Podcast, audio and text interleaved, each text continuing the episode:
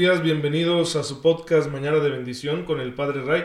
Espero en Dios que se encuentren todos muy bien, gozando de cada cosa buena que el Señor nos entrega día con día para nuestra salvación y para nuestra santificación. Y que nos vienen muy bien en estos tiempos de pandemia, de distanciamiento social, de emergencia sanitaria, porque son circunstancias nuevas que exigen sacrificio y que requieren de nosotros una mejor respuesta como ciudadanos, ser responsables, como cristianos, ser caritativos. Entonces, em, todo esto es posible con la gracia de Dios que se hace presente en nosotros día con día. ¿Por qué nos la hace presente?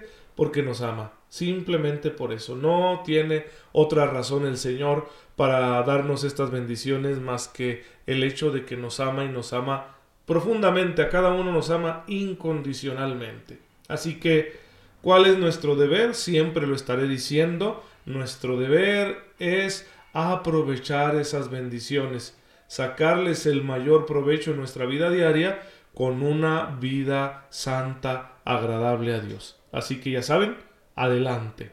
Pues bueno, eh, no le demos más largas y entremos en el núcleo de este medio humilde de formación cristiana. Recuerden que siguiendo el Catecismo de la Iglesia Católica estamos estudiando su tercer apartado, que es el apartado de la moral, de la dimensión ética de nuestra fe. Y que antes de entrar en materia tenemos que esperar un poco y dedicarnos a establecer un punto de partida antropológico, de manera que al establecer esta visión del hombre que nos da la revelación, pues entonces comprendamos por qué la moral cristiana es como es, cuál es el sentido de la moral cristiana, que depende muchísimo de la visión de ser humano que tengamos. Si tenemos, por ejemplo, una visión de ser humano que lo reduce todo a la biología, a la corporeidad, a lo físico, no se va a entender la moral cristiana. La vamos a ver como algo extraño. Entonces, si queremos entender el sentido de la moral cristiana, debemos ir a por una antropología, una visión del hombre más integral, que no se reduzca a lo biológico, sino que contemple, por ejemplo, lo emocional, que contemple, por ejemplo, lo moral y que contemple lo espiritual. Por eso estamos aquí, de manera que vayamos conociendo esa visión que tiene la Biblia del hombre y a partir de ella entendamos la propuesta moral cristiana. Lo último que decíamos es que la moral cristiana será cristocéntrica. ¿Por qué? Porque la antropología bíblica es cristocéntrica. Cristo está en el centro de la revelación y en él Dios le revela al hombre lo que tiene que llegar a ser. La humanidad santísima de Jesucristo nuestro Señor es ejemplo y modelo para todos nosotros los seres humanos. Al hacerse uno de nosotros nos está ofreciendo un camino de perfección para ser humanos según la voluntad de Dios Todopoderoso. Y por lo tanto, también en la moral, Él será el modelo. Ahora, ¿qué nos dice Jesús de la moral? ¿Qué propuesta ética hace Jesucristo? Porque ayer decíamos que la palabra de Jesús, que la encontramos en los cuatro evangelios que están en la Biblia, pues es la mayor de las palabras reveladas por Dios. De hecho, es la que nos ayuda a interpretar el resto de lo que dicen las escrituras. Y por eso en la misa simbólicamente, cuando se proclama el Evangelio, nosotros nos ponemos de pie porque sabemos que es la palabra de las palabras. Entonces, ¿qué dice Jesús al respecto? Bueno, si vamos a la Biblia, tendremos que irnos al Evangelio de San Mateo, que creo es en el que está más claro, en el capítulo, a partir del capítulo quinto del Evangelio de San Mateo, en el famosísimo Sermón de la Montaña. Allí Jesús establece su programa moral. Primero con las bienaventuranzas. Bueno, es, es preciso señalar lo que movió a Jesús a hacer esta propuesta moral. Y según el texto del evangelista, es que se encontró con una muchedumbre desesperada, porque no tenían pastor. Así que él dice, yo las voy a pastorear. Se siente conmovido por la necesidad de su pueblo y se pone a pastorearlos. Y les empieza a hablar de las bienaventuranzas, es decir, Él sabe lo que esas personas están buscando. Están buscando un camino para la felicidad. No lo han encontrado. Por muchas razones. Podríamos decir que el pueblo judío se encontraba polarizado entre dos posturas. Son muchas más, pero en principio estas dos.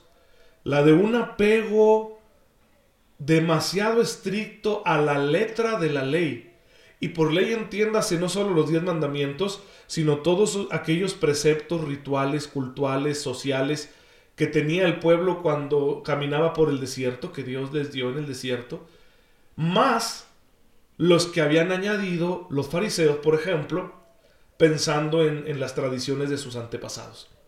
Un sistema de normas religiosas, cultuales, rituales, pero complicadísimo. Entonces muchos judíos tenían la actitud de observar esas normas hasta en los más mínimos detalles. Y se perdían en medio de interpretaciones complicadas de que si esto transgrede la ley o no. Ejemplo, el sábado, día de descanso del Señor, para los judíos es un día sagrado, ese día no deben realizar actividades. Y se preguntaban, bueno, ¿y qué consiste una actividad? Por ejemplo, cocinar. ¿Se puede o no cocinar en sábado? Y decían, no, no se puede cocinar en sábado. Ok.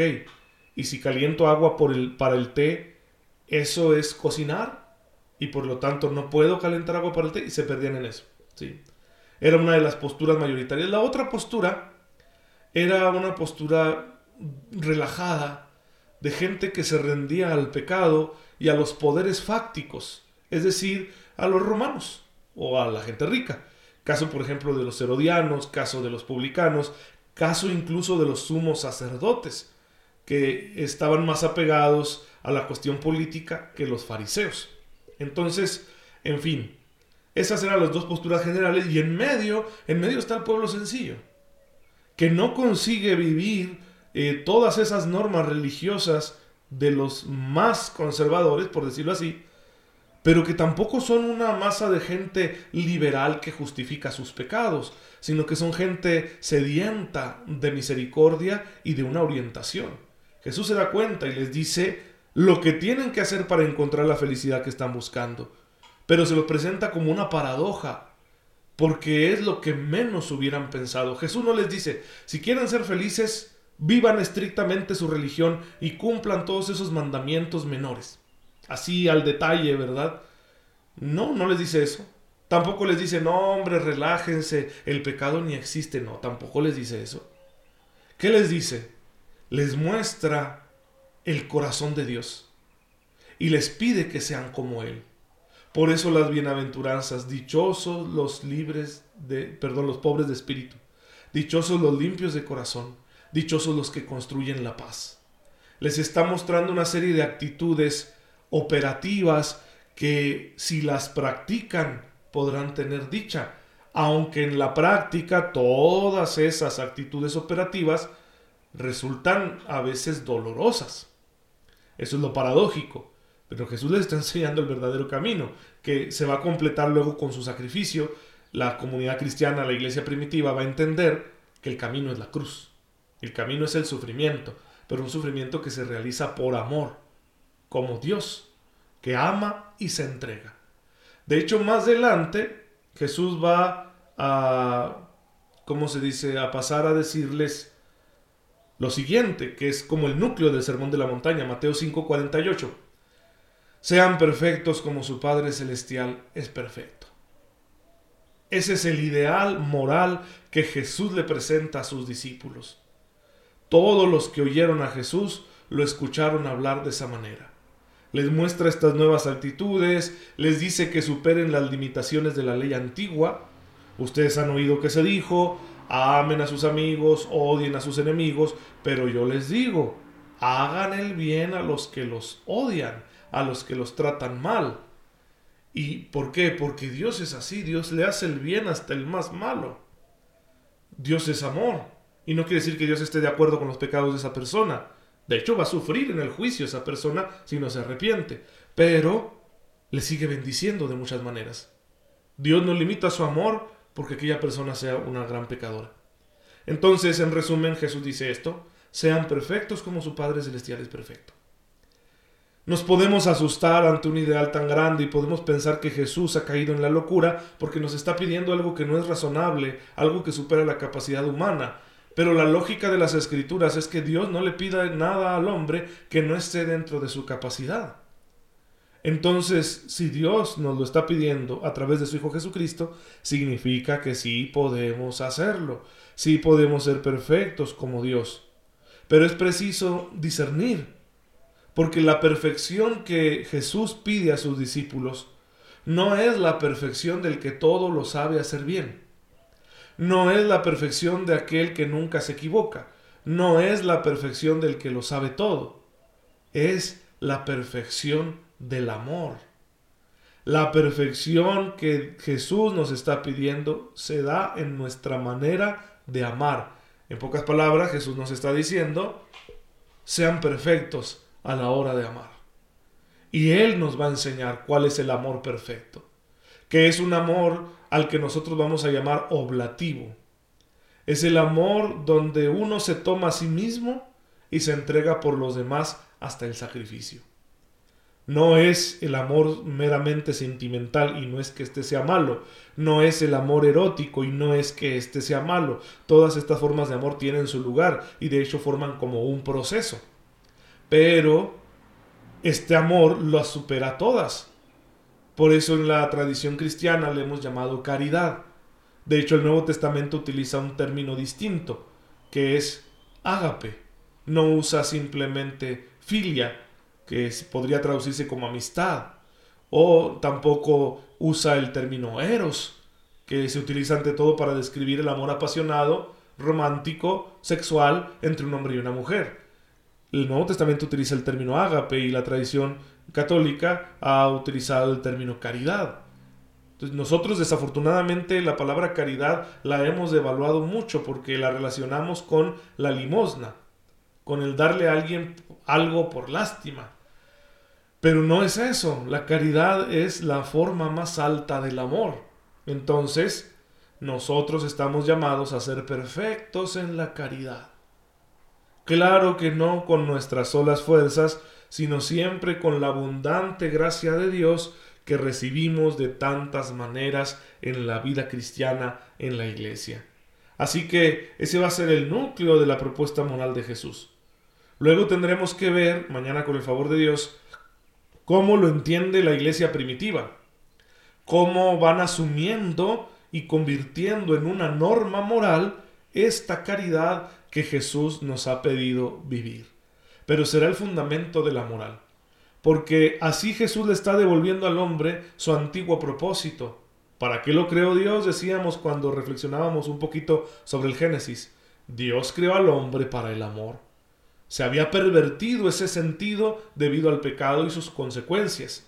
Bueno, ahora Jesús lo recupera, lo limpia, lo vuelve a presentar y lo hace más grande. Este llamado al amor es más grande que el que tuvieron aquellos primeros seres humanos, Adán y Eva. Es una llamada todavía más alta. Sí, claro, porque Dios si va a hacer nuevas todas las cosas, no va a repetir simplemente lo que ya ha hecho, sino que lo va a hacer más hermoso todavía. Y pues nosotros estamos esperando, ¿sí? Que esa belleza superior, incluso a la original, se dé en nuestra vida personal y en toda la humanidad, que claro, en plenitud, esa obra estará terminada solo después del juicio. Pero bien, pues ahí tenemos nosotros esta parte importantísima de la visión que tiene la revelación del ser humano y en la cual nosotros estaremos fundamentando la moral cristiana. Se nos ha acabado el tiempo, vamos a terminar dándole gracias a Dios. Padre, bendito seas, porque en tu Hijo Jesucristo nos has dado toda la verdad para que podamos recuperar el sentido del amor y vivamos en ese amor todos los días, auxiliados por tu gracia hasta que seamos santos, perfectos como tú. Te pedimos que no nos dejes soltarnos de tu mano y que nos ayudes a cumplir con tu voluntad en todas las circunstancias de la vida. Por Jesucristo nuestro Señor. Amén. El Señor esté con ustedes. La bendición de Dios Todopoderoso, Padre, Hijo y Espíritu Santo, descienda sobre ustedes y los acompañe siempre. Eh, muchas gracias por estar aquí en conexión con su servidor. No se olviden de rezar por mí. Yo pido también por ustedes y nos veremos mañana si Dios lo permite.